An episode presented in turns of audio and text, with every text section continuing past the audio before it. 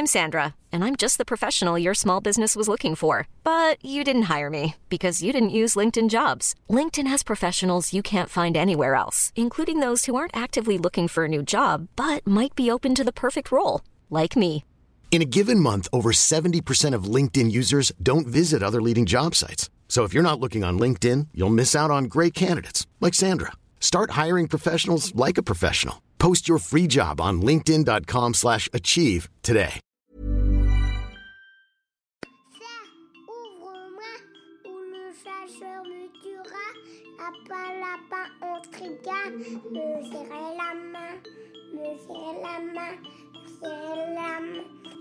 Lui, c'est mon petit garçon. Il vous a probablement fait craquer avec sa petite chanson. Moi, je suis Shane Love, une maman solo qui a décidé de partir à la rencontre des femmes du monde pour parler sans filtre de la maternité. Alors bienvenue à vous dans le tourbillon, le podcast qui parle de la maternité, la vraie, loin des filtres Instagram. Violette a deux enfants proches de la vingtaine et comme beaucoup de mamans, elle s'inquiète vite quand ses bébés ne sont pas près d'elle. Sauf que si Violette a une voire mille raisons supplémentaires de s'inquiéter, c'est que son fils et sa fille sont noirs. Et être noir dans une société qui s'accroche à ses privilèges et nie encore l'existence du racisme, cela peut être dangereux. Alors après la vague de carrés noirs et de soutien sur les réseaux sociaux suite au mouvement Black Lives Matter, qu'en est-il de la réalité? Dans cet épisode, Violette nous raconte ses deux grossesses, son accouchement avec puis sans péridurale et ses premiers pas dans la maternité. Elle nous parle de l'éducation stricte qu'elle a reçue petite et qui lui a appris à se faire discrète en tant que fille noire en France. Violette nous explique sa vision d'un monde qui ne changera pas, pourquoi il faut mettre à jour les livres d'histoire et comment elle éduque ses enfants en leur parlant de tous les possibles, tout en devant leur expliquer les inégalités auxquelles ils devront faire face. Bonne écoute Bonjour Violette, Bonjour, merci beaucoup de nous raconter ton histoire dans le tourbillon. merci de m'inviter. Avec plaisir. Euh, alors tu es la maman de deux enfants. C'est ça. Quel âge ils ont? Alors j'ai un fils qui va avoir 20 ans au mois de novembre et j'ai une fille qui a 18 ans.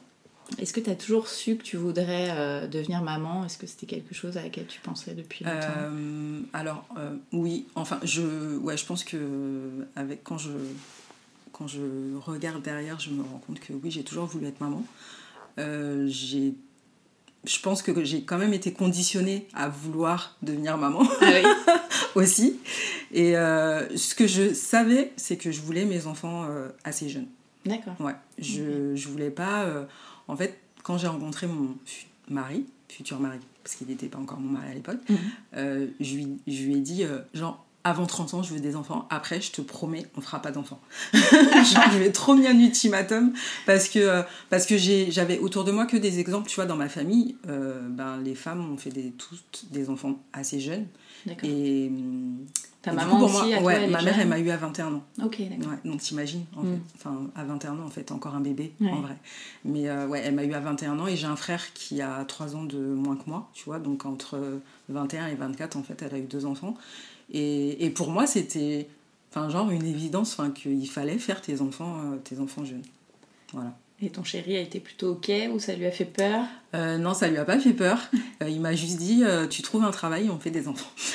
donc c'est ce que j'ai fait. Et alors, comment s'est passée ta première grossesse? Ma première grossesse s'est très bien passée. Passé justement le moment où moi je suis quelqu'un d'assez douillet, tu sais, genre je supporte pas la vue du sang, ces Mhm. trucs comme ça, alors que je voulais être infirmière quand j'étais petite, je ne sais pas pourquoi. Euh, et, euh, et en fait, euh, quand j'ai su que j'étais enceinte, donc on était très contents. Ensuite, je me suis un peu mise à psychoter en me disant non mais je vais jamais pouvoir mettre un, un être humain au monde en fait, c'est pas possible. Mhm. Enfin, je, sais- je peux pas, enfin physiquement c'est pas possible, je vais jamais y arriver.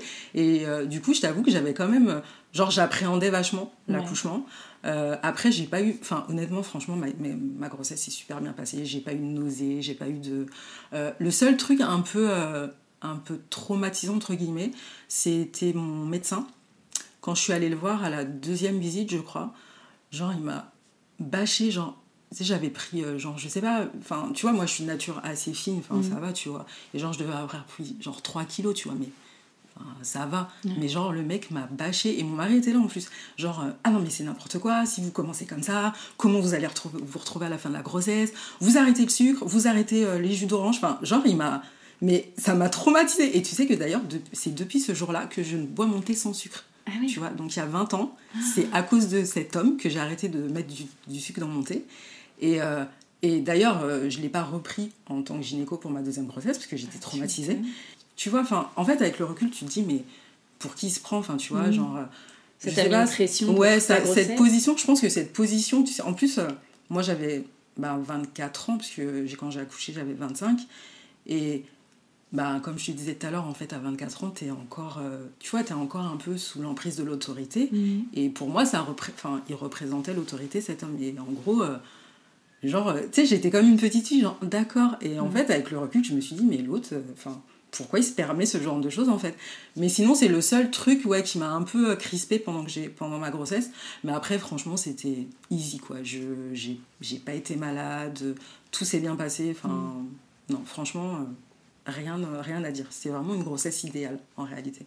Ça doit être pour ça que mon fils est, tu sais. Et euh, tu me disais alors que euh, au départ tu voulais accoucher sans péridurale, Ouais, c'était un peu mon. alors que t'avais peur en fait de Ouais, la mais durée tu sais, c'était un peu genre le truc. euh, le euh, challenge. tu sais, ma mère n'a Mm. pas eu de péridurale, ma grand-mère n'a pas eu de péridurale, elles sont là, elles sont en bonne santé, elles ont deux enfants, ma mère a eu deux enfants en pleine forme, pourquoi je ferais la péridurale? Et, et donc quand le- mon gynéco m'a dit, bon alors on, on- vous, vous la voulez ou pas, je lui ai dit non, je la veux pas. Et il m'a quand même dit, ouais, mais on fait quand même la visite avec l'anesthésiste parce qu'on ne sait jamais. Et puis, tu sais aussi pourquoi je voulais pas la péridurale, c'est parce que j'ai une peur affreuse des, des seringues et des aiguilles. C'est un truc. Bah, j'étais pas immunisée contre la toxoplasmose. Donc tous les mois, il fallait que je fasse la prise de sang et c'était un enfer. Ah, oui. Je c'est le truc tu, tu vois en fait je donne mon bras comme ça et je tourne le bras, je veux même pas voir parce que je sais que je vais pas le supporter. Pourtant donc, t'as plein euh, de tatouages sur tes bras. Ouais, mais après, j'en suis revenue en fait de Ah, la peur de l'aiguille. et en gros, euh, et donc en gros, euh, voilà, je, je, il m'a dit on fait quand même la visite avec l'anesthésiste et puis comme ça vous pourrez prendre la décision le jour J. Et le jour J, euh, enfin, la souffrance quoi. Et j'ai dit non, mais en fait, bon. Je veux dire, on fait des progrès. euh, il faut quand même vivre avec le progrès. On peut pas rester en arrière. Faites-moi la péridurale, s'il vous plaît. Mais je leur ai dit, en revanche, ne me montrez pas l'aiguille parce que sinon je vais me crisper et je vous pourrez pas me piquer. Et pour la petite histoire, ce qui est drôle, c'est que mon mari était dans la pièce. Et donc, euh, quand euh, l'anesthésiste est venu pour me faire la péridurale, il a vu en fait l'aiguille et genre il a commencé à tourner de l'œil. Et l'infirmière lui a dit Asseyez-vous par terre, monsieur. et genre je lui dis Mais tu m'aides pas là en fait. je voulais pas savoir. et en fait il m'a dit Non mais là. Enfin, il m'a dit c'est hyper impressionnant en fait. Je m'attends. Enfin, tu vois, Oui. pourtant c'est pas quelqu'un qui se laisse impressionner facilement, mais il m'a dit, enfin, franchement, quand j'ai vu l'aiguille, j'ai, franchement, ça m'a fait quelque chose. quoi. Mm. Mais sinon, euh, voilà. Après, franchement, ça, j'étais contente hein, d'avoir la péridurale. Honnêtement, je vais pas le cacher. Euh, ensuite, euh, mon fils est né au forceps aussi. Mm. Et euh, ça, j'en garde pas un super souvenir, ce qui m'a valu une épisiotomie. Et, et ça, pareil. En fait, j'ai l'impression que pendant toute la grossesse, c'était genre parfait. L'accouchement, ça n'a pas été si parfait que ça, tu vois. Euh, surtout qu'en plus, ben, suite à cette épisio, moi je suis restée couchée trois jours, je pouvais pas me lever. Donc je pouvais pas m'occuper de mon bébé. Ouais. Et ça, c'était assez. euh, enfin voilà, c'est pas un souvenir. euh, Qui s'en occupait du coup C'était les. c'était les infirmières les et les sages-femmes. Ouais. Elles, euh, elles venaient le chercher pour le bain. euh, Je l'ai allaité, donc ça c'est pareil, le truc de l'allaitement. C'est-à-dire que je me lève un matin, je me lève, je vois, je l'ai allaité donc au bout de trois jours, tu vois. Je me lève, je vais dans, devant le miroir, je vois ma poitrine, je dis mais qu'est-ce qui se passe en fait? Personne m'avait prévenu. Bon, j'avoue, j'avais pas fait les cours de préparation à l'accouchement, mais genre, euh, j'étais pas prête. Et je, bah, franchement, j'ai paniqué. Tu sais, c'est ouf de le dire avec le recul. Genre, oui, bah, en fait, meuf, c'est juste ton lait qui montait, mais bah, je savais pas, en fait. Et ça aussi, c'était, c'était marrant. Mais, euh, voilà, ouais, c'était. euh, ces trois jours où j'ai pas pu me lever, c'est. Enfin, bon, après, t'es quand même, tu vois, t'as eu ton bébé, t'es contente, il est en bonne santé, euh, tout va bien. Mais du coup, euh, comparé à ma deuxième grossesse, où là, j'ai pas eu de péridurale, mais euh, donc j'ai souffert. Mais au bout de, des- de deux heures, j'étais sous la douche, euh, j'ai pu Mhm. m'occuper de ma fille tout de suite. C'est quand t'as les deux euh, comparés, tu te dis ah ouais quand même j'ai. Enfin, tu vois, t'as pas tes- les premiers trucs avec ton bébé, c'est un peu, euh, Ouais. c'est un peu triste, mais bon après c'est comme ça. hein, je vais pas, je, je peux pas refaire l'histoire. Est-ce que tu t'es sentie tout de suite à l'aise dans ton rôle de maman quand Eh ben, figure-toi que ça aussi, c'est un truc. euh, donc, je vais avouer quelque chose. Donc, euh, je ne sais pas si les gens sont prêts à entendre ce que je vais dire, mais je n'aime pas les enfants. voilà, ça c'est dit. En fait, j'ai du mal. euh, tu sais, enfin, je suis pas maternelle en tout cas. Tu vois, je suis pas. Mon mari, par exemple, dès qu'il voit un bébé, il est en sang, genre. euh, Ah et tu vois, moi, je suis pas du tout comme ça. J'ai pas cet instinct, genre. euh, tu vois, d'ailleurs, je sais pas pourquoi on parle d'instinct maternel parce que je trouve que c'est pas un instinct en fait. Enfin, tu vois. Et euh, d'ailleurs, ça aussi, je me disais, mais comment je serais avec mes enfants? Parce que du coup, c'est trop bizarre, genre, t'aimes pas trop. Et en fait, et ben, ce qui est trop marrant, c'est que quand euh, Ilias, mon fils, est né et qu'on me l'a posé sur mon ventre, c'est comme s'il avait toujours été là. J'ai eu cette impression en fait. Il n'y a pas eu d'avant-après, c'est genre, il est là et il a toujours été là. Et ça, c'est drôle parce que je m'attendais pas à ressentir ce truc. Et, euh, et bon, euh, voilà, enfin, ouais, mes enfants, c'est. Ben, en fait, t'aimes pas les enfants, mais bon, les tiens, tu les adores. voilà. mais ouais, voilà, c'est. c'est euh, je crois que je m'attendais pas, en plus par rapport à l'éducation que j'ai reçue et par rapport à. Enfin, comment, comment on était, mon frère et moi, avec. euh, Enfin, plutôt comment nos parents étaient avec nous. Je m'attendais pas à avoir ce type de relation avec mes enfants, mais je pense que c'est juste. euh, c'est juste toi, en fait, qui, qui décide de comment tu, vas, comment tu vas les élever, comment tu vas être avec eux. Euh, au départ, moi j'ai eu une, une éducation assez dure. Après, mes parents nous aimaient, hein, tu vois, mais, euh, mais ils étaient très très stricts. Enfin, pour, pour te dire, moi j'avais peur de mon père en fait. C'est Ouais. je, c'est genre. euh, quand, euh, quand il était là, tu vois, il me disait euh, la table elle est noire. Oui, ok, même si elle était blanche. Non, mais t'as raison. genre, euh, et euh, en gros, j'avais, j'avais, il criait beaucoup. Enfin, c'était, c'était assez difficile. Et je, je m'étais dit, hein, tu sais, avant d'avoir des enfants, je reproduirais pas ça avec mes enfants. Mais en vrai, quand t'es devant, euh, t'es dans la situation, euh, moi je me suis surprise en fait à, avoir, à reproduire les comportements. Là où j'ai eu de la chance, c'est que je m'en suis rendu compte en fait. Et que je me suis dit, tu vois, par exemple, pour les devoirs, moi je me souviens, les devoirs avec, avec mon père, c'était. Bah, tu te faisais pipi dessus même avant de commencer parce que tu savais que si tu te trompais, euh, soit tu te prenais une baffe, soit tu t'engueulais. Et tu sais, enfin, quand t'es un enfant de 7 ou 8 ans et que ton père lève la voix sur toi, enfin, tu trembles en fait, tu vois. Mhm. Et, euh, et en fait, avec mon fils, ça s'est reproduit. C'est-à-dire que quand il a commencé, ben, quand il était en, en primaire, tu vois, là, au CP, euh, on a commencé à faire le devoir ensemble et, et en fait, je me suis surprise en fait à. Tu vois, j'avais pas de patience en fait. Mm. T'as l'impression que, en fait, l'enfant. euh, il a 6 ans, mais tu penses qu'il peut te faire des divisions à 4 chiffres direct. tu comprends pas pourquoi il n'y arrive pas. Et je me suis surprise à reproduire ce comportement et je m'en suis rendu compte en fait. Et j'ai dit à mon mari, ben, je peux pas gérer ça en fait parce, Mm. que, parce que je sais. Enfin, Tu connais j'ai voilà, j'ai euh, encore trop euh, tout, tout ça en moi et je sais que ça va. Enfin, je peux pas, je, je peux pas gérer ce truc parce que sinon je vais, je vais avoir un comportement qui va, qui, qui va pas être cool euh, avec, avec les petits. Et du coup, lui, il a repris les devoirs parce que lui, ça, voilà, tu vois, ben, je t'ai dit encore, c'est ce truc genre, ouais, il aime trop les enfants. et, et voilà, et du coup, euh, du coup, ouais, c'était, euh, c'est, c'est un peu. euh, j'ai fait un travail sur moi qui fait que je suis arrivée quand même à avoir une relation avec mes enfants que j'ai pas eu avec mes parents. J'ai- Je suis, je suis fière de moi quand je, avec le recul, je me dis j'ai. En vrai, il y a un truc que je me dis souvent, c'est genre ça, tu l'as réussi. Mm. Tu vois, tout le reste, tout ce que je fais en fait, hein, tu sais, la photo, le podcast, les robes de mariée, la couture et tout, euh, je, je suis très fière de ce que j'ai, je, je réalise, mais euh, ma plus grosse fierté, c'est mes enfants. T'as trouvé rapidement tes marques, euh, du coup, avec ton, avec ton petit bébé? Ouais, en tant que maman, j'ai trouvé très facilement mes marques. Euh, et puis, mon mari m'a beaucoup aidé aussi. hein. Enfin, ça, tu vois, c'est. Alors, c'est marrant parce que c'est genre un peu. Genre, lui, il a grandi en cité. Et tu sais, l'image. Surtout, enfin, mon mari, là, il va avoir 50 ans l'année prochaine. Donc, tu sais, euh, tu vois un peu comment c'était en cité à l'époque où Mhm. il était jeune. où Genre, il faut montrer que t'es un homme, que ceci, que cela. Mais il a vachement euh, géré. Enfin, franchement. euh, En plus, il, est- il est, il est intermittent du spectacle. Donc du coup, il avait des horaires décalés. Donc moi, je partais travailler tôt. Lui, il s'occupait de, il s'occupait des, du, du petit quand on avait que Ilias. Ensuite de Naïli. Euh, c'est lui qui les emmenait à l'école. C'est, enfin, il, il changeait les couches. Enfin, tu vois, vraiment, j'ai, il a, enfin, on était une vraie team, tu vois. C'était pas genre juste toi tu te débrouilles, moi je m'occupe pas de ça. Là où j'ai eu un petit peu d'angoisse aussi, c'est quand j'ai. Parce que comme je te disais, ils ont 18 mois d'écart. Et du coup, euh, quand j'ai accouché de Naili et que je suis restée une semaine à l'hôpital, et quand ils m'ont dit, bon là, vous rentrez chez vous, j'ai dit non.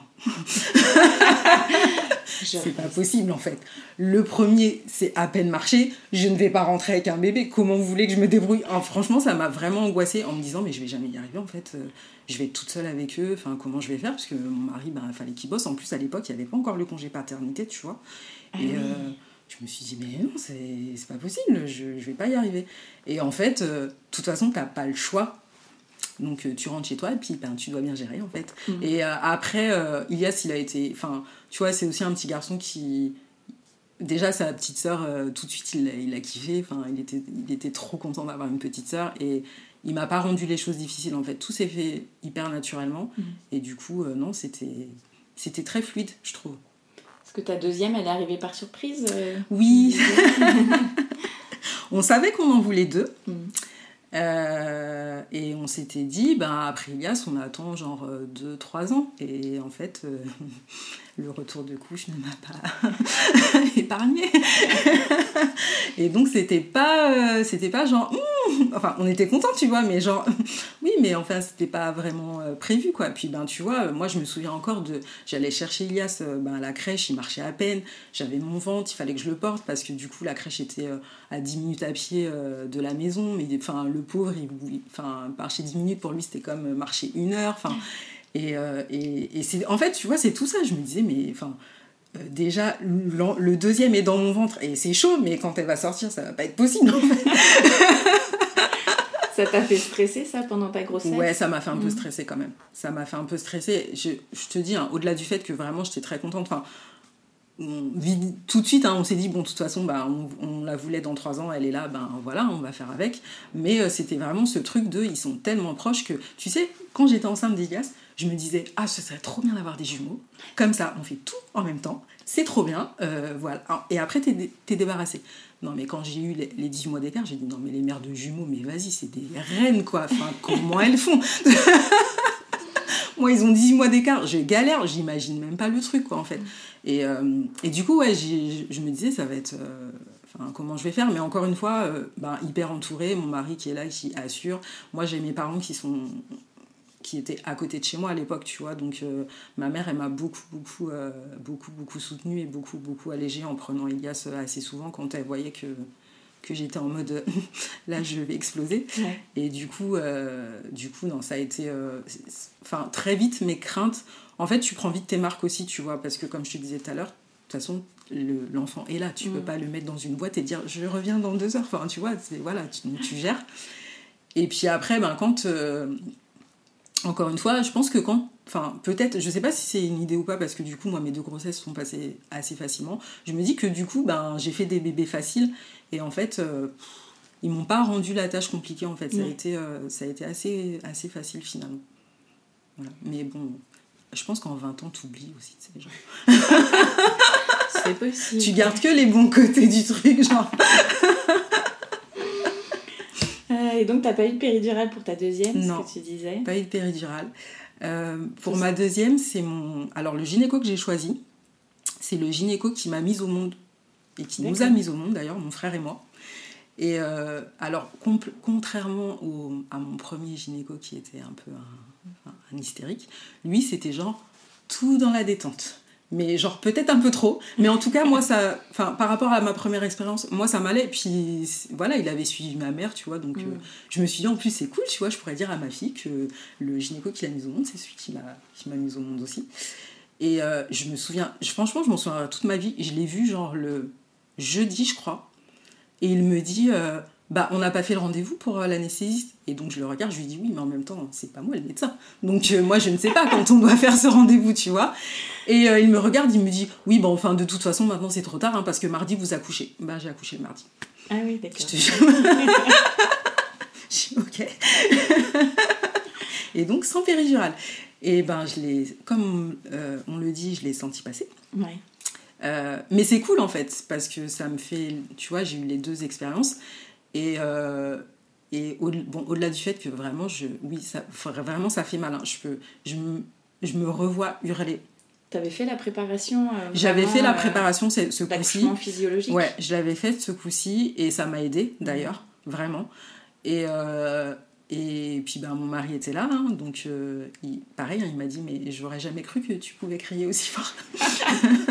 je lui ai dit Crois-moi, si tu avais vécu ce que j'ai vécu, tu aurais crié aussi fort. Et, euh, et, et donc ça s'est quand même bien passé, parce que pareil, moi j'ai eu des accouchements hyper rapides. Ben, pour euh, Naïli, j'ai eu mes contractions à.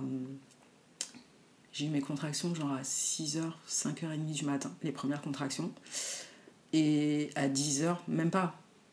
Enfin, j'ai accouché en 3 heures en fait, tu vois, entre Mhm. les premières contractions et la délivrance, 3 heures. Donc, euh, ce qui, tu vois, ça va vite hein, quand j'entends des femmes qui me disent J'ai mis 24 heures. Je, je pense que si ça, ça m'était arrivé à la première grossesse, j'aurais pas refait de bébé. À mon avis, euh, euh, accident ou pas accident, je sais pas, mais. je sais pas, mais. Et, et du coup, ce qui est cool aussi, c'est que, voilà, je te dis, enfin, moi, après l'accouchement, euh, au-delà du fait que, oui, j'ai souffert, mais. euh, Enfin, deux heures après, euh, j'étais sous la douche, j'avais ma fille dans les bras, j'étais, enfin, j'étais vraiment, enfin, enfin, honnêtement, li- j'aurais limite pu sortir de la clinique, genre, ça allait quoi. Ouais. Contrairement à la première grossesse, c'était vraiment, j'étais, euh, j'étais en mode, genre, j'étais là, mais, enfin, franchement, si on m'avait vendu ça comme ça, mais j'aurais pas fait de péridurale la première fois.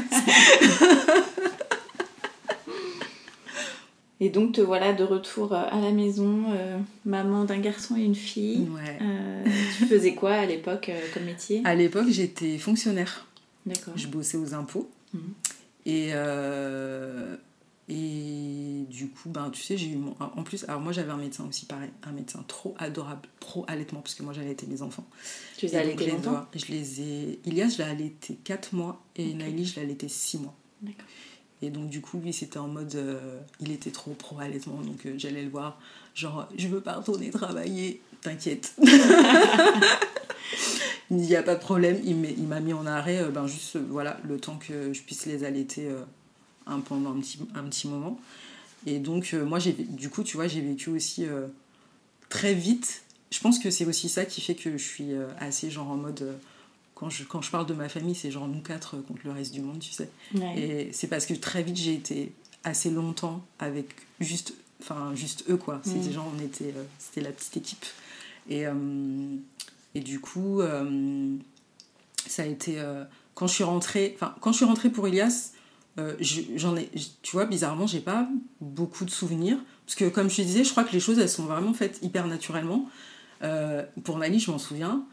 Et, mais ça a été. Enfin, ouais, c'était c'était assez, euh, c'était assez facile en fait. Franchement, on s'est vite adapté. On, on a vite euh, composé comme une famille, tu vois. Mm. Franchement, c'est. Je pense que toi aussi, tu as dû le vivre. C'est. Enfin, quand ils sont là, ils sont là. Et c'est comme si. euh, Puis c'est tes enfants, tu vois. C'est pas comme une paire de chaussures que tu ramènes chez toi. C'est genre, ils sont là. Et, et genre, voilà. Enfin, c'est ta vie. Et t'es trop content. Et, et tu leur as déjà fait de la place, en fait. Donc, euh, Mm. voilà, tu les. Tu les accueilles et c'est. Voilà. Et alors tu bossais aux impôts et euh, donc absolument rien à voir avec ce que rien tu fais à voir avec ce que je fais. Et c'est quand, euh, ben, quand ma, enfin, c'est pendant euh, mon congé maternité Mhm. pour Naïli que j'ai commencé. Alors moi j'ai toujours été fan de toute façon la mode et tout c'est trop mon truc. Je voulais faire des études là-dedans, mon père n'a jamais voulu et c'est quand bah, en fait j'étais en congé maternité et bon euh, au-delà du fait que tu dois t'occuper des enfants mais des fois ils dorment. Mhm. et juste toi t'es là tu sais pas trop quoi faire euh, de tes journées parce que t'es seule avec eux. Et euh, j'ai commencé à j'ai commencé à la couture à ce moment-là. Et euh, ensuite ben je te dis au bout de six mois il a fallu que je retourne au travail. Euh, après moi étant fonctionnaire j'avais la chance euh, de pouvoir avoir des horaires décalés. Et puis mon mari aussi euh, de par son métier avait des horaires décalés donc du coup moi je partais très tôt le matin en fait j'arrivais au travail à 7h30 D'accord. mais ce qui me donnait la possibilité de partir à 16h Mhm. à la fin de la journée. Donc tu vois, euh, c'était quand même trop cool parce que du coup, moi, c'est ce truc-là aussi m'angoissait. euh, le fait de, une fois que tu les mets à la crèche, enfin, tu sais, il y a ce truc où en fait, il y a tellement de choses qui vont faire que tu vas pas voir. Et ça, ça m'angoissait genre trop. Et du coup, je voulais pas arriver euh, le soir trop tard chez moi. Parce qu'en fait, t'arrives, tu fais à manger, euh, tu leur donnes le bain, ils vont se coucher. Enfin, tu vois, c'est chaud quand même. tu voulais pas rater de moment. Voilà, ouais, je me suis dit le plus. Bah, D'ailleurs, il y a ce, cette espèce de petit teigne là, il a marché à la crèche, trop vénère. Quand je suis arrivée le soir, ils m'ont dit il marche ah, J'avais le seum, putain. Euh, en fait, voilà, enfin, une fois que, ouais, une fois que tu les, tu commences à les confier, ben du coup, euh, il y a trop de choses que tu rates, tu vois. Mm. Et en plus, euh, plus ça va et plus c'est important. C'est-à-dire que tu vois, maintenant, ils sont grands et ils ont leur vie en vrai, tu vois. Il y a plein de choses que je sais pas et je trouve ça, enfin, c'est normal en fait. Mais genre, c'est trop frustrant. Tu veux trop tout savoir. Euh, donc, euh, donc ouais, on ça. Et avec, du coup, mon mari, lui, il avait des horaires euh, où il commençait plus tard, donc c'est lui qui s'occupait de, le matin, et du coup, moi, je m'occupais de le soir. Mais on a rapidement mis en place une organisation. Et en plus, moi, quand j'ai eu Ilias, j'avais la possibilité aussi de passer à 80%. Je suis passée à 80%, donc je travaillais pas un jour par semaine. Mmh. C'était le vendredi parce que du coup comme ça enfin moi je voulais pas couper ma semaine. En fait je trouvais que le mercredi c'était nul parce que de toute façon mon mari pouvait s'occuper de le mercredi donc c'était pas la peine que je prenne le mercredi. Et du coup ça me faisait vraiment trois jours avec eux trois jours de trois jours d'affilée avec eux. Et euh, avec le boulot on avait une compensation financière tu sais donc euh, donc moi en fait une fois que j'ai eu mon fils j'ai jamais euh, après mon fils je, n'ai je ne suis pardon jamais retournée travailler à temps plein. Quand Naïli est né c'est pareil j'ai continué le 80% et après je suis passée à 50 c'était genre, bientôt je vais vous quitter. tu t'en allais petit C'est ça, petit à petit. Euh, et, parce que de toute façon, c'était. Euh, enfin, moi, pareil, on avait du mal. Enfin, moi, j'avais du mal. J'avais pas du mal à aller. Enfin, comment t'expliquer? Quand j'ai eu mes enfants, en fait, très vite, euh, je me suis dit. ce, enfin, ce sont des êtres à part entière, tu vois. Je je peux pas me les accaparer en fait. Mm. Ils ont, voilà, ce sont des personnes, c'est-à-dire que un jour ils partiront. Donc euh, déjà mets-toi ça dans la tête. Ce qui fait que j'ai tout de suite euh, bien fait attention en fait à pas m'oublier en tant que femme et en tant que et en tant qu'épouse parce que euh, bah déjà je pense que pour eux c'était bien tu vois qu'ils puissent aussi savoir enfin très tôt genre bah, voir d'autres personnes, mm. ne pas forcément être avec moi, tu vois, même si c'était, c'était dur, mais je trouvais que pour eux, pour leur équilibre, je trouvais que c'était bien.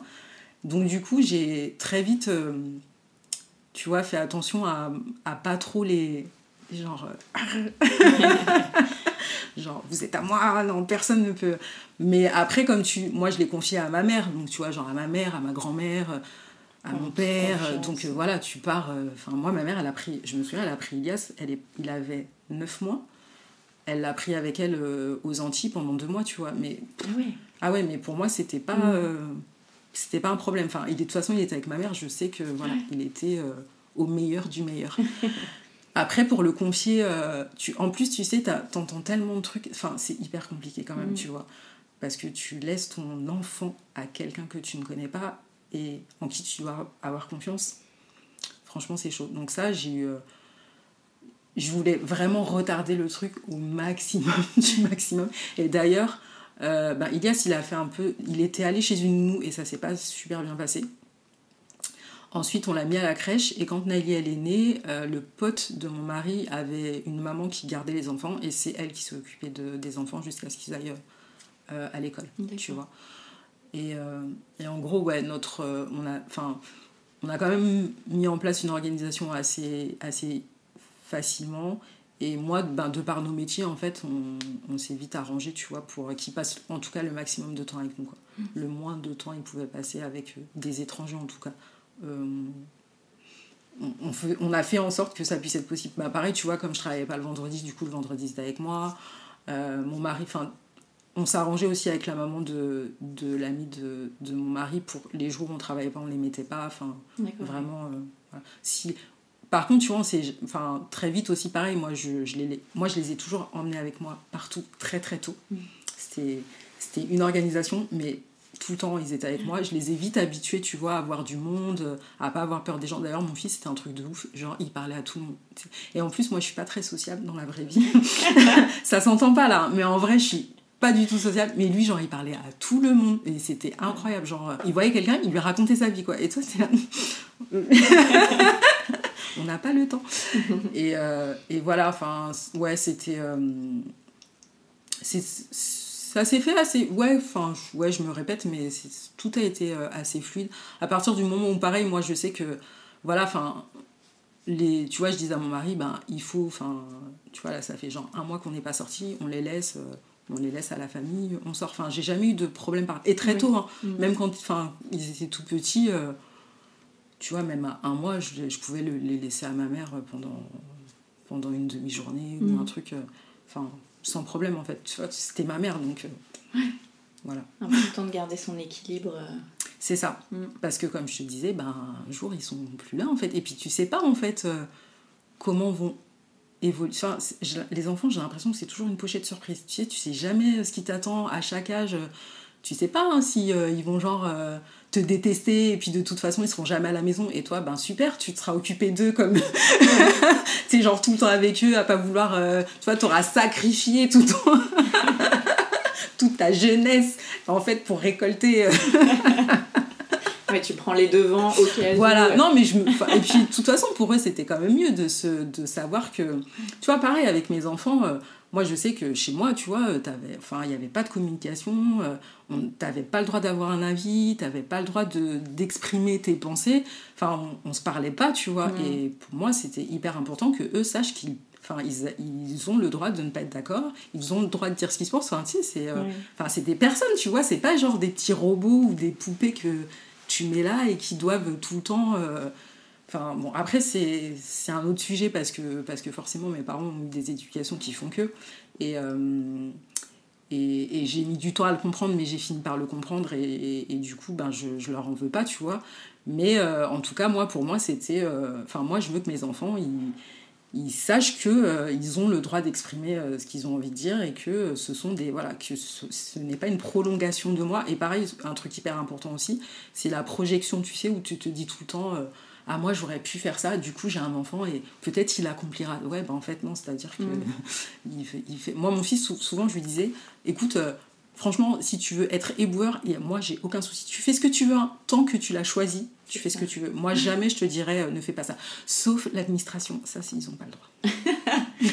Parce que je l'ai expérimenté. Donc euh, je lui dis, non, ça c'est pas pour vous, oubliez. Mais voilà, enfin tu vois, c'est c'est hyper important. Je, je, trouve que pour euh, la construction, pour la confiance en soi, pour euh, tous ces trucs, en tout cas moi en plus dont j'ai manqué, je mhm. trouve, euh, je trouve que c'est hyper important de, de vraiment très vite les faire réaliser que qu'ils ont le droit d'être qui ils sont en fait. Voilà. Mhm. Bah, ça ferait une parfaite transition justement pour revenir sur le Black Lives Matter. donc il y a eu tout ce phénomène, je sais pas si on appelle ça comme ça, mais il y a mm-hmm. quelques mois. Comment toi euh, tu l'as vécu euh, en tant que femme noire tout En tant que femme noire, en tant que maman, en tant que en tant que sœur d'un homme noir, cousine d'un homme noir, femme d'un homme noir. C'était très je t'avoue que c'est tu vois même là d'en parler ça me ça me perturbe encore. Mm. enfin et je pense que ça me perturbera toujours de toute façon. Parce que enfin franchement ça m'a beaucoup beaucoup euh, enfin moi je pouvais pas lire un truc sans me mettre à chialer déjà. C'était ça a été hyper compliqué. Et euh, et c'était en même temps c'était bien parce que enfin je sais pas comment vraiment l'exprimer. C'est hyper euh, sensible ce sujet pour moi parce que parce que en fait tu te dis c'est cool en fait hein, que les gens se rendent compte des choses et en même temps tu te dis mais Enfin, nous, c'est notre, puis c'est notre vie en? fait. Et en fait, là où j'ai un réel problème, c'est que tu vas dire aux gens, euh, genre, tu sais, c'est comme ça, et les gens, ils vont te dire, euh, bah, quand je dis les gens, je dis les personnes blanches, hein. euh, les gens, ils vont te dire, non, mais non, mais non, mais c'est pas vraiment comme ça. Et en fait, en fait, je, comprends pas pourquoi quand on dit quelque chose, on veut toujours tu sais, juste, je te dis un truc, et ben dis-moi, ah, c'est dur, alors, ah, je suis désolée. Enfin, n'essaye pas, en fait, de me dire que ça n'existe pas, ou que, en fait, c'est juste, si je te dis que j'expérimente quelque chose, c'est vraiment que je l'expérimente. C'est-à-dire que, moi, quand j'ai posté la photo sur Instagram avec mon fils, honnêtement, je m'attendais pas à avoir euh, autant de likes et autant de retours. Enfin, juste. Euh, alors, on va juste rappeler ce que c'est, ce que tu as mis, du coup, comme texte. J'ai posté une photo avec mon fils en expliquant que, en fait, moi, en tant que. C'est un truc encore une fois, hein, c'est genre c'est notre vie en fait, c'est mm. comme ça. C'est-à-dire que très vite, euh, mon fils, on lui a dit, ben écoute, euh, la réalité c'est ça. Tu vois, c'est c'est triste en fait de, tu sais, de dire à ton enfant, ben, t'es noir en fait, donc euh, de toute façon pour toi ce sera compliqué, tu vois. En fait, t'as pas envie d'élever tes enfants en leur disant que il faut que, euh, parce que ce sont des personnes noires, il faut qu'ils se battent plus, il faut qu'ils, euh, que ce sera plus compliqué pour eux, qu'il y a des choses auxquelles potentiellement peut-être jamais ils n'auront accès du fait de leur couleur. Enfin, t'as pas envie de dire ça à tes enfants en fait, t'as juste envie de leur dire, moi, mes enfants, je leur dis, vous êtes formidables, tout ce que vous voulez faire, vous pouvez le faire, mais la réalité elle est là, c'est-à-dire que en vrai, on pourrait faire comme si euh, ça n'existait pas la couleur, mais on nous le renvoie tous les jours dans la mm. face, donc euh, de toute façon, on ne peut pas faire autrement. Et donc, euh, t'expliques à ton... Enfin, moi, quand mon fils, il sort, déjà, je lui dis, ben, il a 20 ans, mais il doit m'envoyer un texto. C'est-à-dire que le matin, si je me lève et que je vois qu'il n'est pas dans son lit, et eh ben, je l'embrouille en fait en lui disant Tu m'as pas envoyé de texto pour me dire où t'étais. Je veux pas. Quoi, peurs je veux pas me lever le matin sans le voir que son lit est vide, sans savoir où il est, parce que ça veut dire que potentiellement il est peut-être au commissariat, il est peut-être à l'hôpital, il est peut-être mort. Mais c'est une réalité en fait. Hein. Mm. C'est-à-dire que un danger parce qu'il est voilà noir. en fait en tant que en tant que maman d'un d'un jeune homme noir et eh ben ouais franchement quand je me lève le matin que je le vois pas dans son lit ça me traverse l'esprit de me dire que ça se trouve il est décédé quelque part et je ne mm. le sais pas et franchement ça c'est bah tu vis avec hein, en fait. C'est pas c'est pas une angoisse que que j'exprime tous les jours mais euh, effectivement c'est un truc euh, c'est de toute façon pour mon mari c'est la même chose hein, c'est franchement euh, je lui dis mais fais attention tu vois. Enfin fais attention parce que euh, bah parce que c'est comme ça en fait. C'est voilà c'est comme ça. C'est vivre avec tous les possibles mais Exactement. toujours être aux aguets c'est ça. c'est à dire que voilà t'as pas ce t'as pas ce privilège en fait mm. de traverser ta vie de façon, euh, tu sais, genre euh, insouciante. Tu peux pas en fait. Tu peux pas parce que tu as ça en fait euh, qui te. Et tu vois, alors mon fils il a un peu une dégaine de. Bah, de tu sais, des petits de cité quoi. Enfin, moi ça me pose aucun problème. Parce que ça aussi c'est un, un, sujet. C'est-à-dire que lui il aime s'habiller comme ça. Son père lui dit oui, mais quand tu t'habilles comme ça, tu te catalogues. Ce qui est vrai. Mais le problème c'est que, en fait, en réalité, je devrais avoir le droit de m'habiller comme j'ai envie de m'habiller. Parce que c'est pas parce que je suis habillée comme ça que je suis, euh, que je suis un dealer, que je suis, euh, que je suis un voleur, que je suis. Enfin, tu vois, à un mm. moment donné, ça va. Tu peux pas réduire quelqu'un juste à sa couleur de peau. Enfin, faut arrêter en fait. Mais euh, pour moi, c'est pas un truc qui. moi, je suis assez. Enfin, je crois pas trop en la nature humaine, hein, déjà de base. Et je pense qu'il y a beaucoup de choses qui ont prouvé que, malheureusement, malheureusement, ben voilà. Et, euh, et en gros, euh, pour moi, c'est pas quelque chose. Enfin, j'aimerais, hein, franchement, dans l'idéal, moi, souvent, je me dis, et c'est pour ça que j'ai créé le podcast, je me dis, moi, j'aimerais que, en fait, tout ce que j'ai vécu et tout ce que j'ai expérimenté, j'aimerais bien que mes enfants et les enfants de mes enfants, s'ils ont des enfants, ne l'expérimentent pas. Mais franchement, je suis pas du. Je sais que ça changera pas. Pour moi, ça changera pas. C'est pas expérimenté quoi, toi, par exemple? Moi, euh, qu'est-ce que je pourrais te raconter? Le jour où j'ai postulé au McDo, hein, c'était même pas genre euh, un poste, euh, tu sais, je suis pas allée chez, je sais pas, euh, genre, je sais pas, dans une grosse boîte pour un poste de ouf, c'était juste pour être employé polyvalent au McDo. Et que je suis arrivée et que le mec m'a dit, bah, vous êtes en bac S, vous êtes pas en BEP Ouais. pourquoi Tu vois, genre, la meuf est noire, elle fait des études scientifiques, bah, juste c'est mm. c'est vrai en fait? Ouais, en fait, ouais, c'est vrai. Euh, ce jour aussi où, euh, ben, quand je bossais euh, dans la fonction publique, où une dame me dit, c'était au mois de mars, donc il faisait froid, et elle me dit Ah, vous, vous devez avoir froid, vous, aujourd'hui, ça, va être, ça doit être compliqué pour vous, parce que vu là d'où vous venez, ouais, ben, en fait, je suis née à Trappes, dans les Yvelines, donc l'hiver, je connais comme toi, en fait. Mm. Et en fait, c'est le, truc le pire en fait, c'est que les gens, ils se rendent même pas compte de ce qu'ils te disent. C'est-à-dire qu'ils se rendent pas compte de la violence de leurs propos. Et, euh, et tu vois, ben pareil, ma fille, on en parlait il y a pas très longtemps, elle nous racontait quand elle était au collège, euh, les petits euh, éteignaient la lumière de la salle de classe et disaient à un, des, un de leurs camarades Ah, Mohamed, souris comme ça, on te verra dans, dans le noir. Et en fait, elle nous disait Ben moi, en fait, j'étais genre super contente que ce soit pas moi la cible de ces micro-agressions, tu vois. Et plein de trucs comme ça. On lui a dit, euh, parce que, ben, faut savoir que nous, euh, je ne sais pas, des fois, tu as des enfants, ils sortent. Moi, ma fille et mon fils n'ont pas du tout la même couleur. Mon fils, il est même plus clair que moi. Et ma fille, elle est entre mon mari et moi, donc elle est, elle est plus foncée que moi. Et on lui a déjà dit, et même pas des personnes blanches, en fait, juste ses potes, euh, genre, ah, tu dois être trop dégoûté quand même de pas être métisse comme ton frère. Mm. Mais tellement nourri de ces choses, tu vois que même des gens comme de la même couleur que moi vont se permettre de lui dire des trucs comme ça. Parce qu'en fait, on nous apprend que quand t'es métisse, ben, si t'es métisse, ce sera plus facile pour toi en fait. Et je crois que le travail de déconstruction, il est trop long. Je sais même pas si je serais là pour voir ça en fait. Et c'est triste, hein, mais je me dis, euh, enfin, c'est pas possible en fait. Il y a tellement de choses à déconstruire, tellement d'éducation à faire que. Et c'est pareil, enfin, moi, tu vois, au début. Euh, je suivais aussi beaucoup de comptes comme ça, tu vois, qui dénonçaient le racisme et tout. Et je me suis rendu compte que pour ma santé mentale, c'était pas possible en fait. Parce que tous les jours, je me levais, ben, tu sais, le premier truc que tu fais, tu vas sur Instagram et tu vois ça, et du coup, toute ta journée, elle est flinguée parce que ça t'a retourné, ça t'a retourné le bide. Et en même temps, tu te dis, ouais, mais moi, si je suis pas ça, euh, qui va. Enfin, tu vois. Donc, c'est hyper compliqué, c'est genre, t'es une schizophrène dans ta tête. et, euh, et en fait, euh, et pareil, tu vois, je, moi, je me souviens que j'avais posté une photo avec mon mari où je parlais du Black Love et on m'a demandé ce que c'était. Et, et en fait, j'ai même pas répondu parce que, en réalité, je suis arrivée à un point où je me dis, Enfin, en 2020, tu as tous les moyens à ta disposition pour faire ton éducation.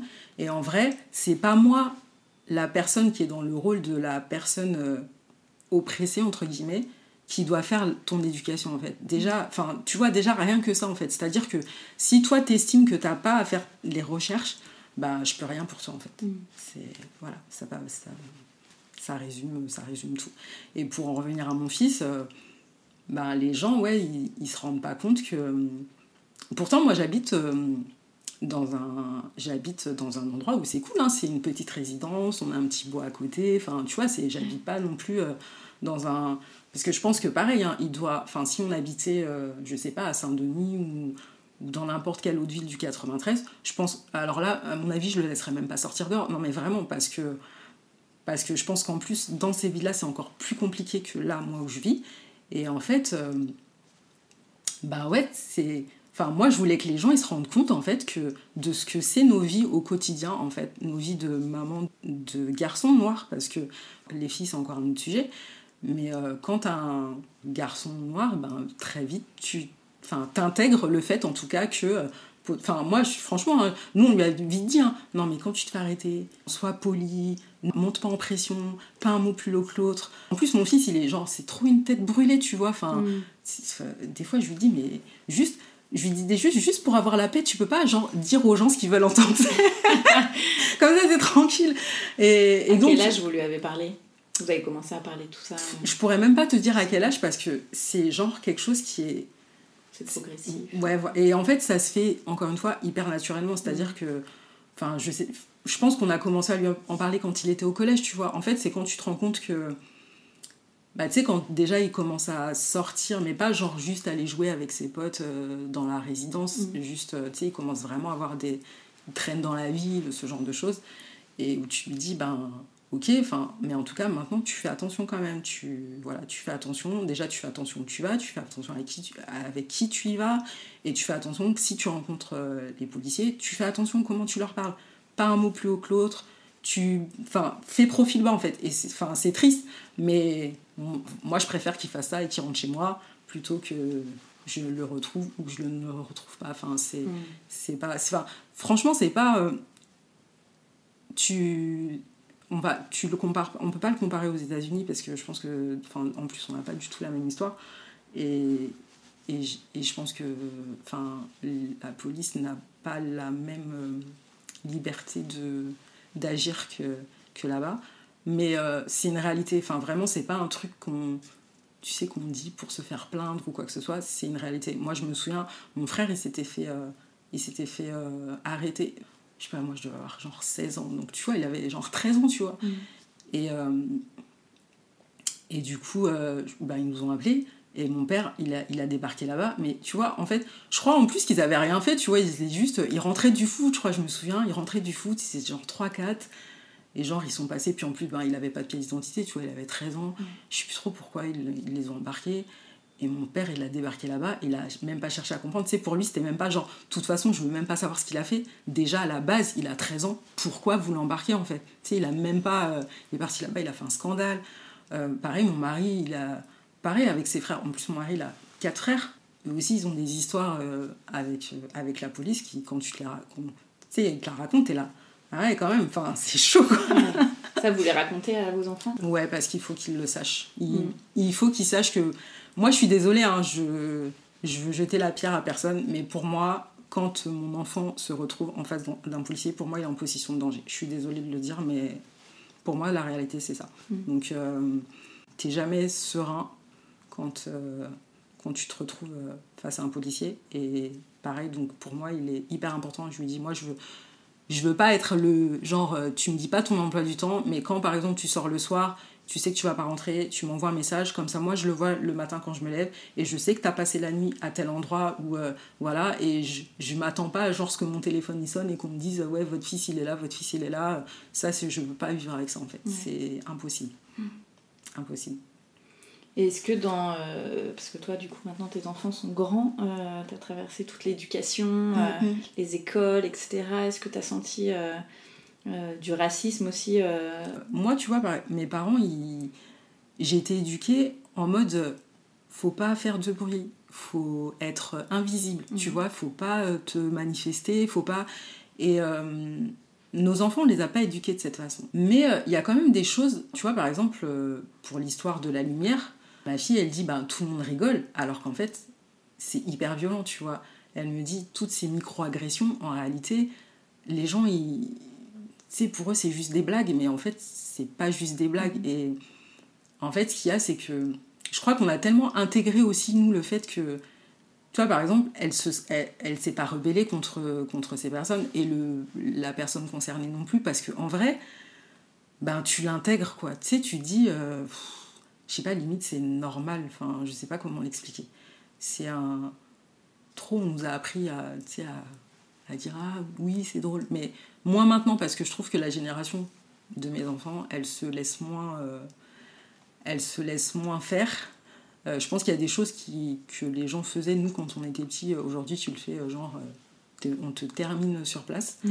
Mais, euh, mais en vrai, non, je pense, honnêtement, je pense pas avoir. euh, Enfin, en tout cas, moi, en tant que maman de, ces, de, euh, de mes enfants, euh, j'ai jamais été témoin en direct ou ils m'ont jamais rapporté, à part je te dis les histoires que ma fille nous raconte maintenant, mais euh, pendant leur scolarité, ils m'ont jamais rapporté de choses euh, qui ont été. Et en plus, on, enfin, nous, on, est dans un endroit où il y a quand même pas mal de diversité, tu vois, donc euh, c'est pas. ils sont pas les seuls, ils étaient pas les seuls noirs de la classe ou ce genre de trucs. Et d'ailleurs, ma fille, elle appréhende vachement ce truc aussi parce que là, euh, elle avait par exemple euh, une offre pour euh, étudier dans un lycée dans le Marais. Et genre, elle a dit non, mais moi je veux pas être la seule noire de. Et elle y est. Elle a dit non, c'est. Elle a refusé, du Ouais. coup, à cause de ça. Ouais, il y a des. Tu vois, par exemple, elle a, ben, elle a, fait, euh, elle a pris option Sciences Po euh, en terminale, donc elle, et elle trouve ça super intéressant.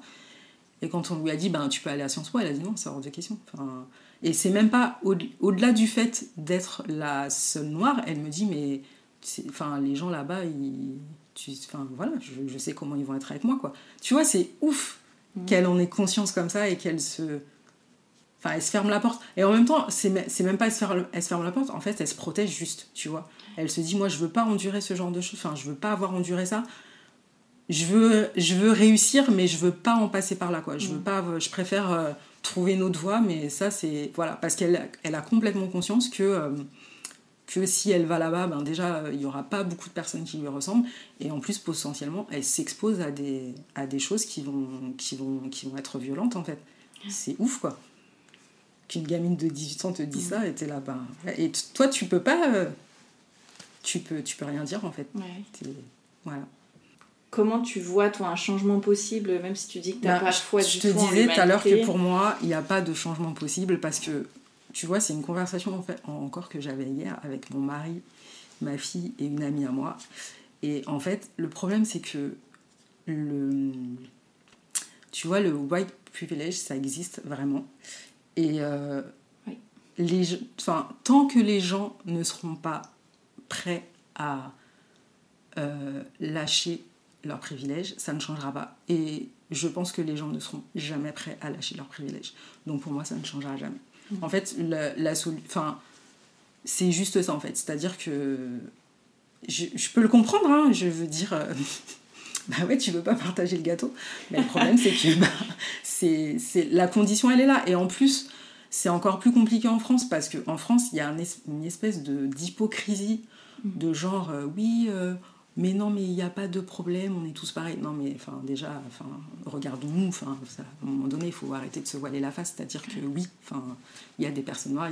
Enfin, la France, elle a un vrai, vrai problème avec son, son passé euh, colonial, euh, son passé. euh, de toute façon, on le voit là aux Antilles. hein, Enfin, la Martinique et la Guadeloupe, qui sont quand même censés être des départements français, sont laissés à l'abandon. Enfin, les gens ne connaissent la Martinique et la Guadeloupe que quand ils doivent aller en vacances. Mais sinon, euh, tout ce qui se passe là-bas, euh, genre les gens qui décèdent à cause de, à cause de l'empoisonnement euh, au chlordécone, je crois. Je sais même pas si c'est comme ça que ça se dit.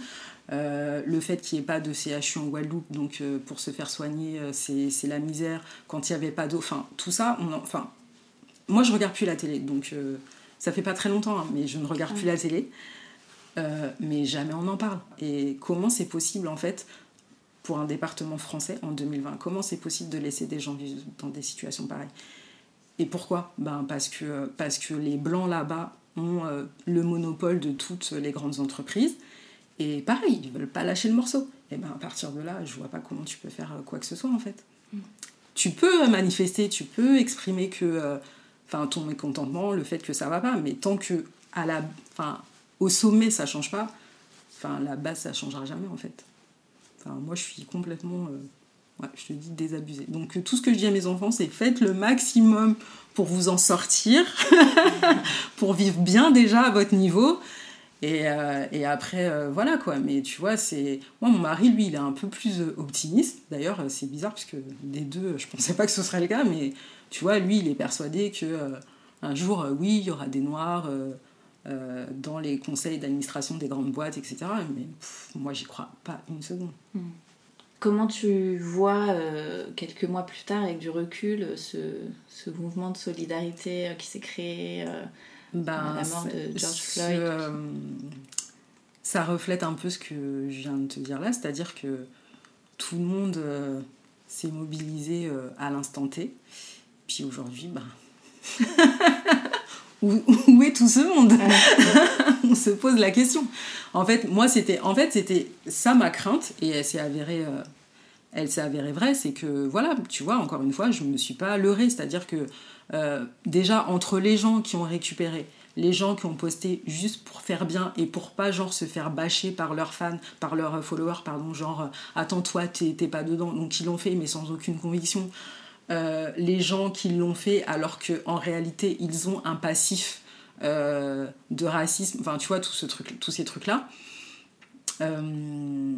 Enfin, voilà, moi j'étais persuadée que, voilà, sur un moment donné, ben ouais, euh, tout le monde en a parlé, mais que ça allait forcément, euh, ça allait forcément euh, s'étioler.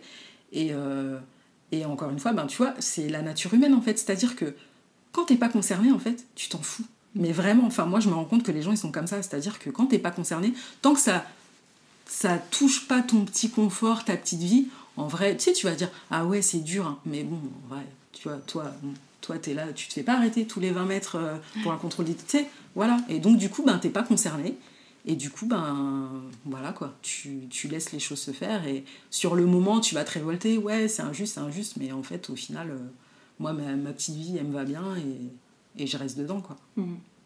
Donc, euh, Oui, là, les gens, ils ont été concernés parce qu'ils ont vu les images euh, C'est ça. en direct. Donc Mais- ça les a atteints. Mais fait. combien, enfin, combien de personnes sont mortes avant cet homme?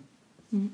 Enfin, on n'en a jamais parlé. Et en France, enfin, les gens, je pense qu'ils se rendent pas compte parce que, pareil, ils disent non, mais en France, ça n'arrive pas. Mais euh, faut arrêter de se voiler la face, en fait. C'est-à-dire que il y a des personnes racisées aussi qui sont mortes euh, du fait des actes de la police. Enfin, c'est pas, je, je sais pas si tu te souviens des émeutes qu'il y avait eu euh, en banlieue après le décès de Zied et Bouna. Euh, tu sais, c'est enfin, une réalité, tu vois. Et quand bien même ils avaient fait quelque chose de mal, euh, ils méritaient pas de mourir carbonisés dans, voilà, quoi, qu'ils aient fait. Je dis pas que. Euh, mais euh, ça mérite pas ça, en fait. C'est-à-dire que, tu vois, j'en parlais avec mon mari là, aussi la dernière fois où je lui disais, mais enfin, moi, je me mets à la place de ces mamans et je me dis, mais moi, je deviens folle, quoi. On me dit ça, mais. Enfin. Et je vais pas chercher genre euh, oui mais il avait fait quoi? Enfin mon enfant il mérite pas de mourir carbonisé comme ça c'est enfin non je, suis désolée et en gros c'est tu vois les gens ils ils se, enfin, ils se rendent pas compte en fait. Mais c'est encore une fois, c'est ce que je te disais, quand t'es pas concerné, tu, tu réalises pas, tu te dis pas euh, oui, c'est possible, oui, mais en fait, si, c'est une vraie réalité. Et tu vois, on parlait euh, aussi. Euh, enfin, moi, quand je te dis que mon fils, potentiellement, il peut se faire contrôler trois fois dans la même journée, c'est une réalité aussi. C'est-à-dire que, en fait, c'est toute cette hypocrisie, je comprends pas. En fait, tu vois, la, le contrôle aux faciès, ça existe. Pourquoi? Juste on ne dit pas oui c'est vrai ça existe pourquoi on essaye de trouver des chemins mm. tu sais genre non mais c'est non mais en fait si ça existe et fin quoi. Et donc on se pose tout le monde en parle et, c'est pareil pour l'histoire euh, pour le passé de la France. C'est à dire que tout est tout ils veulent rien reconnaître. Mais en fait à partir du moment où tu reconnais le truc enfin je te dis pas qu'on va euh, on va, on va, ça c'est, on va pas faire un procès, c'est juste qu'on a besoin d'en parler et qu'en en parlant, c'est là où on peut trouver des solutions et c'est là qu'on peut faire changer les choses.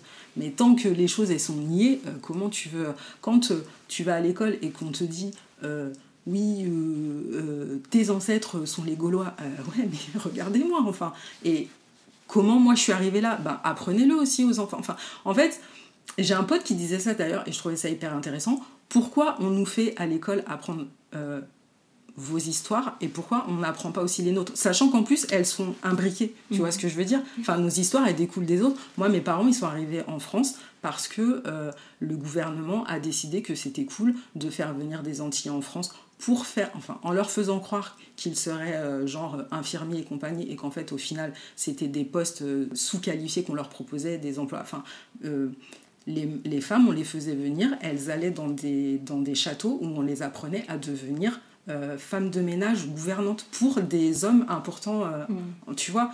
Enfin, bah ouais, ben ça c'est vrai en fait. Et ça c'est traumatisant pour des gens. Moi, mes parents, j'ai vu un reportage sur ce truc d'ailleurs.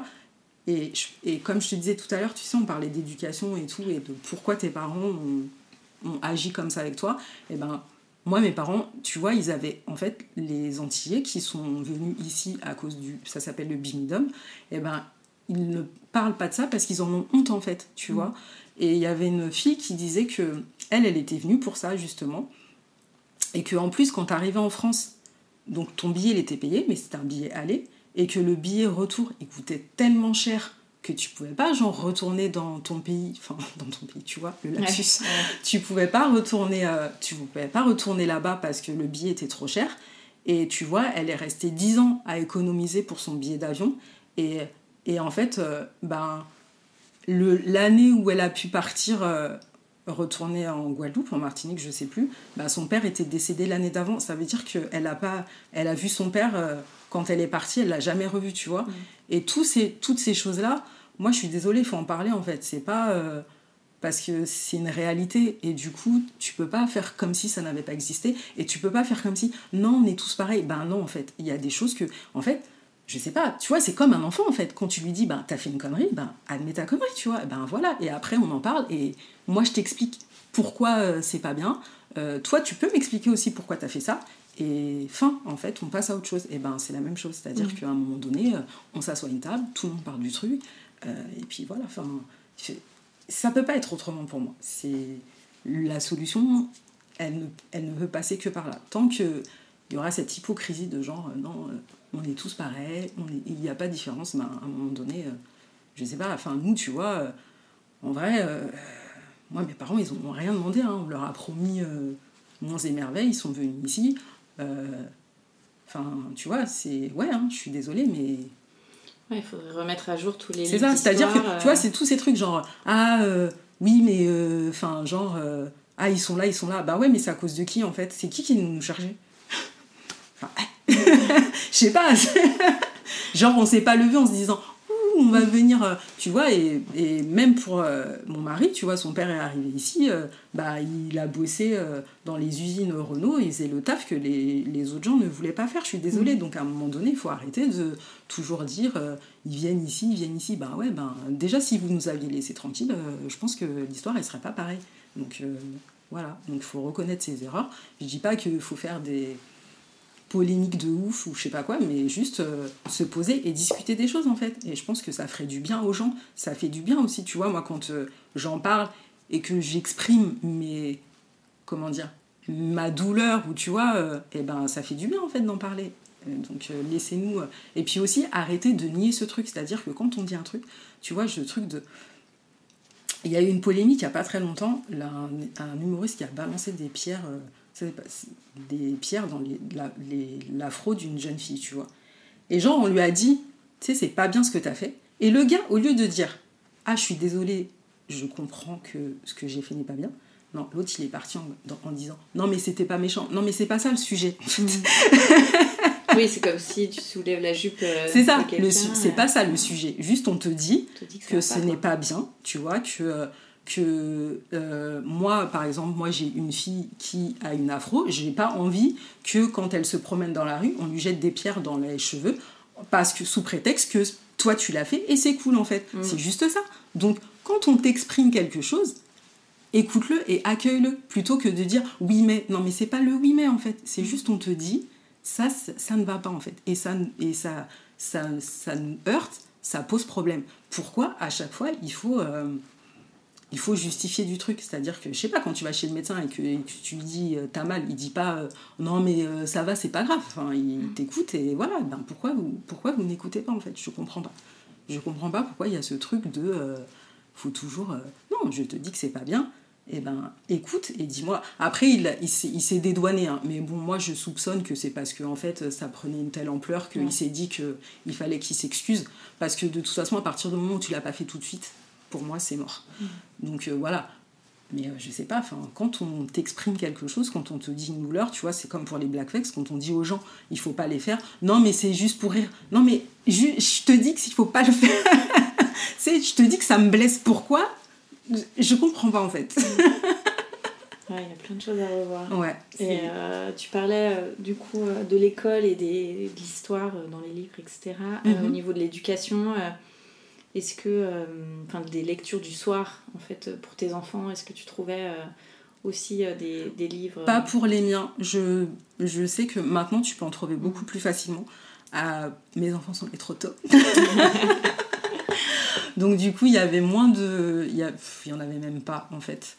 Euh, en revanche, euh, moi, comme je me suis très tôt... je pense que j'étais au lycée, je pense, où je me suis beaucoup intéressée à l'histoire euh, afro-américaine et aussi euh, française. Euh, mais surtout des Antilles, parce que du coup, moi, je suis originaire de là-bas.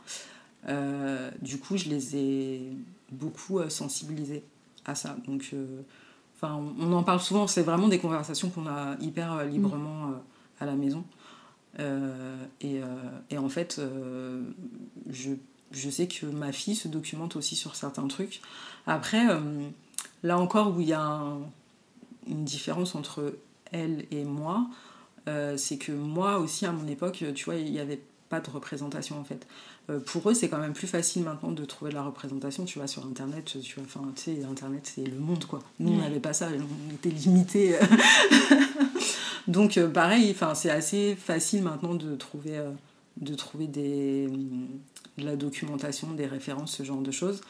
Euh, mais du coup, j'ai pas pu euh, leur euh, raconter des histoires, tu vois, par exemple, quand ils étaient petits, parce qu'il n'y avait pas de... Il y avait rien. Mm. Rien n'était référencé. Et donc, on, a, on est juste passé directement au truc sérieux, tu vois. Mais quand même, assez vite, euh, on, on en a parlé euh, à la maison et on leur apprend... bah, mon, mon mari, tu vois, par exemple, je lui dis, il faut vraiment que tu lui racontes... Enfin, l'histoire de son père, par exemple, c'est, tu vois, il est arrivé ici, euh, il est arrivé à Marseille, il a travaillé dans des, dans des usines, après, les, enfin, tu vois, c'est des trucs, euh, enfin, c'est l'histoire, en fait, Bah, c'est notre histoire. Et alors, qu'est-ce que ça a changé pour toi, euh, la maternité? Euh, Qu'est-ce que ça a changé pour moi? Je suis devenue quelqu'un de moins égoïste. je dirais. Parce que avant mes enfants, je pensais beaucoup à moi et euh, j'aurais pas cru que j'aurais eu cette capacité à, à donner en fait. Mm. C'est pas un truc que je fais facilement. Euh, et, euh, et je pense que je suis devenue aussi quelqu'un de plus. euh, de plus patient peut-être. Euh, même si j'ai quand même un caractère qui fait que pff, quand ça vient pas tout de suite, euh, c'est compliqué.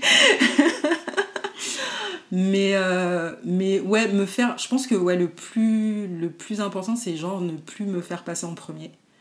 Euh, comme je te disais tout à l'heure, pour moi, mes enfants, c'est genre. euh, tu vois, je, me souviens que quand j'étais petite, on en parlait encore il n'y a pas très longtemps. Je, tu vois, par exemple, quand je, vou- je- ma mère, je voulais lui emprunter un truc, elle voulait pas, tu vois. C'est genre. Tu sais, mes parents, ils étaient vachement comme ça, genre. Tu sais, la propriété. Genre, ça, Mhm. c'est à moi, t'y touches pas. Et hum, tu sais, on n'avait pas le droit d'emprunter des trucs de nos potes. Ouais. Genre, si tu as un truc, tu l'achètes, ou si tu peux pas l'acheter, ben tant pis.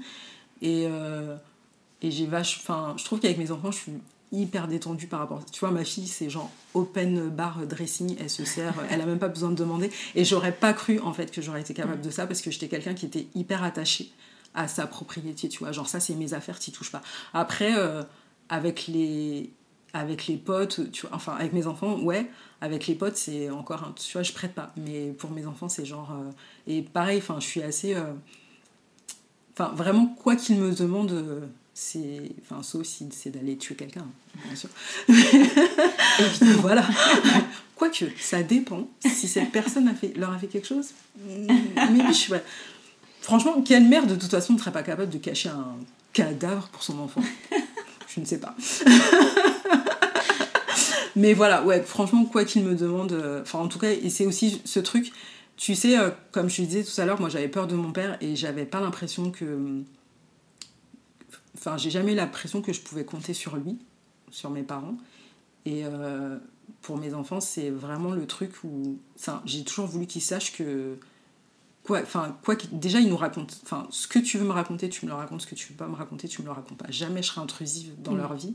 Mais en revanche, euh, qu'ils. Enfin, tu vois, je, je me disais, franchement, je serais trop peinée. J'aurais trop de peine si jamais j'apprends qu'un truc important, t'as pas voulu m'en parler parce que t'avais peur ou parce que t'osais pas me le dire. Enfin, Mm. moi, je suis prête à entendre euh, n'importe quoi. Je, c'est, enfin, on est les, on est les premiers. Tu vois ce que je veux dire? C'est comme la confiance en soi, c'est-à-dire que moi, mes parents, ben, comme je te disais, ils étaient durs et je suis là, enfin, j'ai trop pas confiance en moi, mais parce que tu vois, j'avais toujours peur de mon père. euh, Genre, comme je ramenais une note, est-ce qu'il sera content Est-ce qu'il sera pas content euh, Est-ce que ça, je l'ai bien fait Enfin, tu sais, c'était vraiment tout le Mm. temps comme ça, quoi.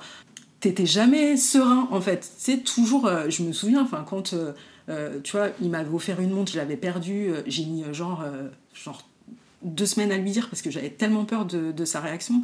Et en vrai, je me dis, mais c'est nous en fait, tu sais, si toi tu tu t'instilles pas ça à tes enfants, genre tu vois, mes enfants, comme je disais, je leur dis, vous êtes trop beaux, vous êtes. Mais c'est parce que on est leur première fan, c'est normal, tu vois, Mhm. enfin, ça peut pas être autrement. Et si toi t'es pas la première fan de tes enfants, mais qui le sera, tu vois? Et comment eux pourront être fans d'eux? Bah non. Donc euh, non, moi je suis la première fan de mes enfants. Avant mon mari, hein. La première fan, c'est les as portés en plus. Attends. Mais oh. On va passer aux petites questions de fin d'épisode. Ok. Euh, c'est quoi pour toi être une maman parisienne? Être une maman parisienne, euh, c'est genre une maman cool, tu vois. C'est genre une maman qui sait être dans son rôle de maman, mais qui sait aussi être. euh, J'ai pas envie de dire pote parce que c'est pas vraiment le terme, mais genre qui peut avoir. Enfin, tu vois, qui peut partager des trucs. Cool avec ses enfants, tu vois, qui sortent du cadre de juste l'éducation, euh, Mm. ce genre de choses, tu vois. Euh, avec mes enfants, enfin, encore une fois, j'en reviens à mon éducation, mais c'est parce que tellement ça m'a marqué. Euh, je fais tellement de trucs avec eux que je ne sais pas. Ben, par exemple, être une maman parisienne, c'est genre emmener son, sa fille euh, pique-niquer au, dans un parc, tu sais, genre à 18 ans, et boire du vin. ben, pour moi, ça, c'est être une maman parisienne, tu vois. C'est genre leur montrer euh, tout le champ des possibles, possibles et des possibilités, en fait. Faire des trucs, euh, voilà. Faire des trucs, tu sais, être là quand elle te dit euh, j'ai besoin d'aide pour mes cours de maths et être là aussi quand euh, elle te dit bon vas-y on va on va se poser dans un parc et on va chiller Quel est ton endroit kids friendly préféré à Paris? Euh, bon bah est-ce que moi ça compte parce que en fait mes enfants sont grands, sont des adultes. et en fait, euh, c'est, enfin j'ai jamais réfléchi à ce genre de truc parce que pareil, enfin moi euh, j'imposais mes enfants, hein, c'est-à-dire que voilà, enfin même si c'était pas un endroit pour les enfants, je venais avec mes enfants, tant pis. bon bah si ça plaisait pas, je partais.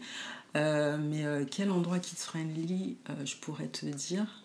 Euh, je vais dire un truc un peu con, mais je vais dire que c'est euh, euh, le marché Saint-Pierre.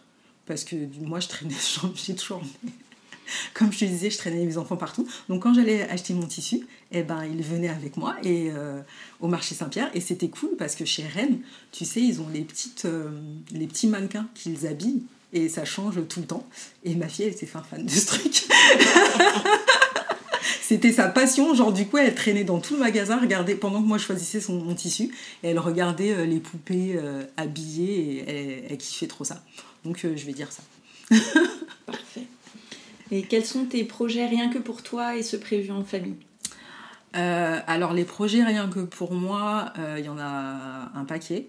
Bah déjà, comme je te le disais tout à l'heure, j'ai avant, j'étais fonctionnaire, mais en fait, en fait, je suis encore fonctionnaire. Je suis bientôt radiée de la fonction publique. J'ai demandé ma radiation. Et donc, ça, c'est genre un truc de fou. Moi qui aime bien la sécurité, tu sais, c'était toujours le truc. Mais au moins, toi, t'as mm. ça sous le coude si jamais, euh, voilà. Mais là, euh, ça y est, je, m'en détache. Et je m'en détache pour... Euh, parce que là, je suis auto-entrepreneur, en fait. Et donc, je vais monter ma vraie boîte. Donc, j'angoisse. Mais c'est trop bien. J'arrête pas de dire à, mon mari, je vais être une CEO. C'est trop bien. Et donc ça, ouais, c'est un gros projet parce que du coup, je vais regrouper toutes mes activités et officialiser vraiment le truc. Euh, et mon, projet en famille, c'est que... alors, c'est pas pour tout de suite. Et c'est un truc sur lequel il faut, faut qu'on travaille. avec mon mari, on a dans l'optique de quitter la France et de partir s'installer au Sénégal pour ouvrir une maison d'hôtes rose, je tiens à ah. préciser. oui, puisque le deal, c'est ça. Si la maison, elle n'est pas rose, je n'y vais pas. et, euh, et, en vrai, ben, du coup, on va laisser les enfants. Alors ça, c'est un peu compliqué pour moi parce que même si euh, on envisage de le faire dans genre 3 ans, euh, je pense que de toute façon, je ne serai jamais prête à quitter mes enfants. Mais on aimerait, dans l'idéal, enfin après c'est vraiment en fonction de comment eux, leur vie vont évoluer, mais dans l'idéal, on aimerait, bien qu'ils travaillent avec nous en tout cas de temps en temps, tu vois, parce que ben, du coup le Sénégal c'est quand même pas si loin que ça que la France, donc pour faire les allers-retours c'est assez pratique. Et en fait, ouais, mon projet, mon futur projet de vie, enfin notre futur projet de vie du coup, puisque c'est un truc en commun, c'est ça, c'est de partir euh, s'installer au Sénégal, d'ouvrir une maison d'hôtes qui fasse concept store, on pourra faire du yoga, où euh, il y aura des cours de cuisine, plein de trucs, genre on aura un jardin, et mon mari, lui, comme son rêve c'est de lire dans un hamac, et ben il aura toute la place pour le faire. J'ai hâte aller. Ouais. Merci beaucoup Violette. Merci à toi, ça m'a fait, euh, ça m'a fait du bien de discuter de la maternité. C'est un truc que j'avais jamais fait, donc euh, donc c'était chouette. Merci. Merci. Merci d'avoir écouté le tourbillon et si ce podcast vous plaît, vous pouvez le soutenir en mettant un avis et 5 étoiles sur votre application podcast. Cela m'aidera beaucoup. Pour échanger sur le sujet abordé avec Violette, retrouvez-nous sous la photo de l'épisode 69 sur Instagram. Et moi, je vous donne rendez-vous mardi prochain pour un nouvel épisode qui parle de la maternité, la vraie.